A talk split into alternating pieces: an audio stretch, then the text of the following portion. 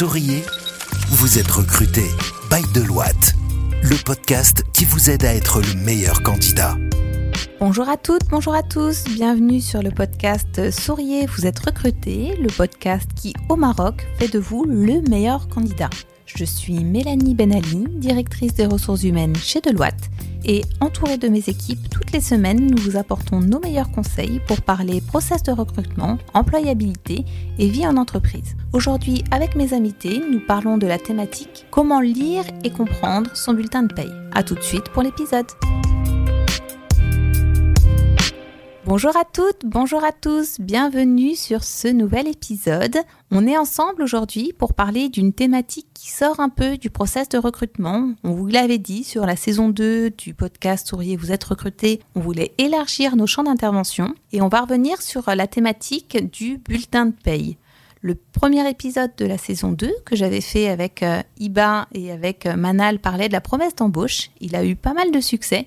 Donc par conséquent, on s'est organisé pour pouvoir avoir un podcast un peu spécial dédié à la lecture du bulletin de paye, qui est un élément qui est souvent mal compris par les collaborateurs au sein de l'entreprise. Donc aujourd'hui, je suis avec euh, Iba Assouni. Bonjour Iba. Bonjour Mélanie. Et je suis avec une invitée spéciale qui est Dalila El Amri, qui est notre gestionnaire de paye. Bienvenue Dalila. Bonjour Mélanie. Bah, merci beaucoup Dalila de te prêter à l'exercice. Euh, c'est vrai que Dalila, elle est rattachée à la direction financière, elle n'est pas avec notre équipe RH au quotidien, c'est un exercice un peu particulier, mais c'est la meilleure experte au sein de notre structure pour pouvoir parler de ces éléments. Euh, c'est vrai que même nous, en tant que professionnels des ressources humaines, c'est pas forcément notre quotidien et tout le monde n'est pas très à l'aise. Bon, Iba moi, on aime bien ces sujets-là, donc euh, on s'est invité dans le podcast de Dalila, mais ensemble aujourd'hui, on va voir comment traiter euh, et comment lire son bulletin de, salaire. Est-ce que déjà, Iba, tu peux nous dire quelle est la valeur juridique du bulletin de paye et du bulletin de salaire? Pour commencer par une définition du bulletin de paie, c'est un document qui reprend euh, l'ensemble des éléments de rémunération d'un collaborateur, qui retrace euh, le traitement de son salaire avant d'arriver au salaire net, et donc qui est le salaire que reçoit le collaborateur à la fin du, euh, du mois. C'est un document qui est obligatoire, et donc l'employeur a l'obligation de l'envoyer au collaborateur, contrairement au contrat de travail à durée indéterminée qui peut être à l'oral. Le bulletin de paie doit être écrit, et donc c'est une sorte, c'est une preuve de relation de contractualisation entre employé et employeur. Oui, tout à fait. Donc, le contrat de travail, on le fait systématiquement, mais sachez que ce n'est pas un document réglementaire obligatoire. Par contre, le bulletin de paye, c'est un élément obligatoire et votre employeur se doit de l'envoyer tous les mois. Et si vous ne l'avez pas, demandez-le, c'est une obligation légale. Alors maintenant, avec Dalila, on va regarder comment lire son bulletin de paye. Pour bien comprendre un bulletin ou le lire, il faut comprendre qu'il est divisé en quatre parties. La première partie euh, consiste à l'identification de l'employeur en lui-même et le, salarié concerné. Pour l'employeur, il est strictement obligatoire de mentionner la raison sociale, l'adresse et l'affiliation à la CNSS. En ce qui concerne le salarié, les informations obligatoires qui doivent euh, être mentionnées, c'est sa date d'entrée au sein de la société, sa date de naissance, son numéro au niveau de la CNSS, au niveau de la CIMER, au niveau de la mutuelle et le mode de paiement et le RIB. Donc parfait. Ce que tu nous expliques, Dalila, c'est que avant même de regarder les éléments de rémunération, on doit avoir des encarts obligatoires dans le bulletin paye dans laquelle on identifie à la fois l'entreprise pour laquelle on travaille, donc chez nous c'est Deloitte, mais aussi qu'on identifie le salarié pour être sûr que c'est bien le collaborateur en question qui travaille au sein de la structure. Et ça, sans ça, le bulletin de paye, il n'est pas valable. Oui, mais on n'oublie pas sa fonction au niveau de la société et euh, son attachement au niveau du service ou département concerné. D'accord, donc il faut qu'on puisse spécifier. C'est pour ça que tu nous dis que ça fait le lien avec le contrat de travail, parce qu'effectivement, c'est des éléments qu'on. Oui, c'est ça. Ok, super. Donc ça, c'est la partie identification. Ensuite, on arrive sur ce qui intéresse le plus euh, les collaborateurs, c'est la partie rémunération. Est-ce que tu peux nous dire comment on peut lire la rémunération et comment est décomposée la rémunération d'un collaborateur avant d'arriver au salaire net? Oui, la deuxième partie, ça concerne son salaire brut. C'est le salaire qui n'a pas encore subi ni de retenue fiscale ni autre charge sociale. D'accord. Alors, qu'est-ce qu'on retrouve dans la décomposition du salaire brut? À la première ligne, le salaire de base qui constitue son salaire contracté au niveau de son contrat, les primes non imposables, les primes imposables et la prime d'ancienneté s'il y a lieu. Pour les primes non imposables, il s'agit de la prime de panier, plafonnée à 520 dirhams. Pour la, prime de transport, elle est plafonnée à 500 dirhams. Par contre, on peut utiliser aussi, intégrer la prime de représentation comme le cas ici à Deloitte. Pour les euh, directeurs, les managers les senior managers, il s'agit de la prime de représentation qui est aussi à plafonner à 10% du salaire de base. Pour les primes imposables, on peut détecter qu'il y a des primes de rendement, de productivité et les primes d'astreinte qui sont utilisées ici à Deloitte. Donc en fait, dans les éléments de salaire, euh, avant d'arriver au salaire net, on a le salaire brut dont le salaire de base. Est-ce que tu peux nous expliquer, Iba, pourquoi le salaire de base est important et pourquoi il faut que l'ensemble des candidats ou des collaborateurs y apportent euh, une attention particulière? Effectivement, c'est un point qu'on avait abordé lors de notre dernier podcast, euh, la promesse d'embauche. Et on, en avait parlé brièvement parce que le salaire de base est important.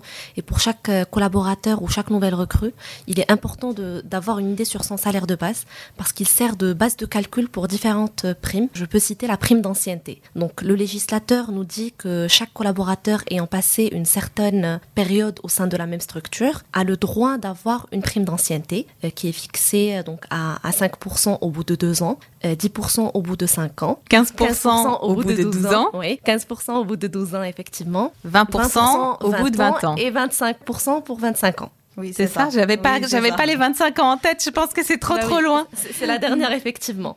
Et donc, euh, cette prime d'ancienneté, elle est calculée sur la base du salaire de base. Contrairement à certains collaborateurs qui peuvent penser que euh, au bout de deux ans, ils auront une augmentation, par exemple, de 5% sur euh, la base de leur salaire net et qui sont surpris par la suite, qui peuvent aller voir les, le chargé de paie pour lui poser des questions. Ben, cette, ce décalage est dû à, au calcul de cette prime-là qui est faite sur la base du salaire de base. Et encore une fois, c'est la raison pour laquelle il est important de connaître la composition de son salaire pour savoir euh, sur quelle base vous aurez vos augmentations, euh, notamment pour les primes d'ancienneté. Ce qui est important de retenir aussi, c'est que c'est pas une prime euh, accordée par l'État comme peuvent l'être les, les, allocations familiales, dont on va nous parler d'ailleurs sur la partie cotisation et autres.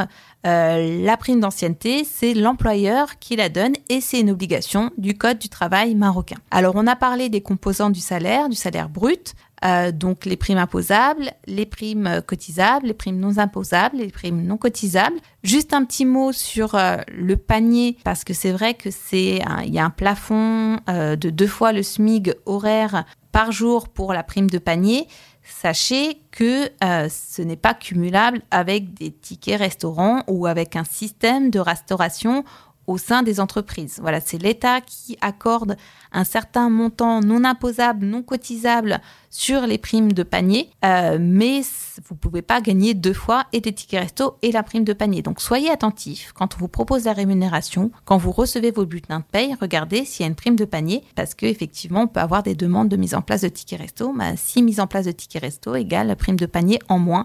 Donc euh, c'est pas toujours un calcul qui est euh, gagnant pour les collaborateurs. Alors on va passer à une autre partie technique. Dalila, est-ce que tu peux nous parler des impôts et des cotisations? Donc ça, c'est les lignes en moins sur vos bulletins de paye. Pour les cotisations sociales, il s'agit de l'ensemble des cotisations, la CNSS en premier lieu et l'AMO s'il y a lieu, la CIMR la mutuelle si la société fait la part salariale. C'est pas le cas chez Deloitte. Il euh, prend en charge directement la mutuelle au niveau de la part patronale. Pour euh, les cotisations sociales, Premièrement, pour la CNSS, elle est calculée directement sur le salaire de base, mais pour la CNSS, elle est plafonnée à 6 000 pour euh, un taux de 4,48. Et pour le reste, l'AMO et les CIMR et s'il y a lieu, la mutuelle par salariale, elle est calculée sur le salaire brut imposable. C'est ça. C'est pour ça qu'on vous avait dit que c'était important de regarder le salaire de base et le salaire imposable parce qu'effectivement, c'est l'assiette sur laquelle vous cotisez. Donc, la CNSS obligatoire pour l'ensemble des collaborateurs. La mutuelle, tu nous l'as dit, Dalila, il peut y avoir une part patronale et une part salariale. Chez Deloitte, on n'a pas la part salariale, euh, mais dans d'autres entreprises, euh,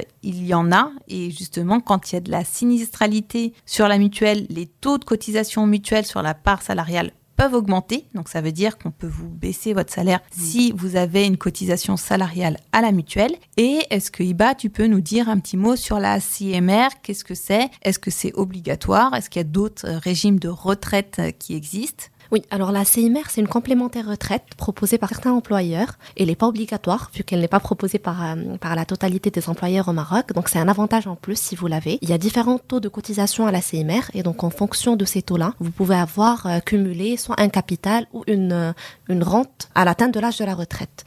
Donc euh, c'est un régime qui est proposé, c'est un avantage qui est chez nous au sein de Deloitte euh, et donc qui nous permet aussi de fidéliser nos collaborateurs qui existent dans d'autres entreprises. Et donc les taux de cotisation à la CMR, par patronale et par salariale, peuvent dépendre d'une entreprise à une autre. Et là aussi, on vous l'indique en principe dans la promesse d'embauche, mais vous l'avez aussi dans vos bulletins de paye. Soyez attentifs parce que euh, quand on est jeune diplômé, qu'on commence une carrière, on n'y prête pas forcément attention et on va vouloir valoriser le salaire net. Plus on vieillit, plus on y accorde de l'importance. Alors, on va passer à la partie qui fâche. On a parlé des cotisations. Est-ce qu'on peut parler des impôts?